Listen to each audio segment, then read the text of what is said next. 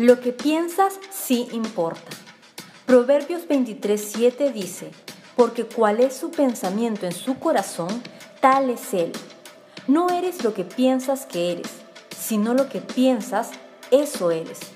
Ten cuidado con lo que estás pensando de ti mismo.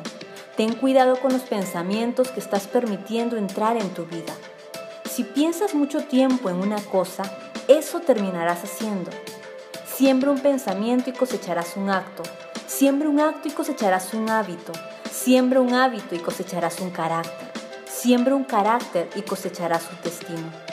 No puedes controlar los pensamientos que vienen a tu mente día a día, pero sí puedes llevar todo pensamiento cautivo a la obediencia de Cristo. En 2 Corintios 10:5 dice, y así destruimos las acusaciones y toda altanería que pretende impedir que se conozca a Dios todo pensamiento humano lo sometemos a Cristo para que lo obedezca a Él.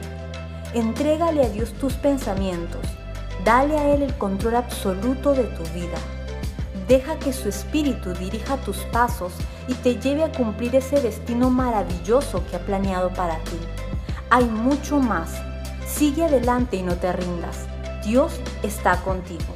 Bendiciones.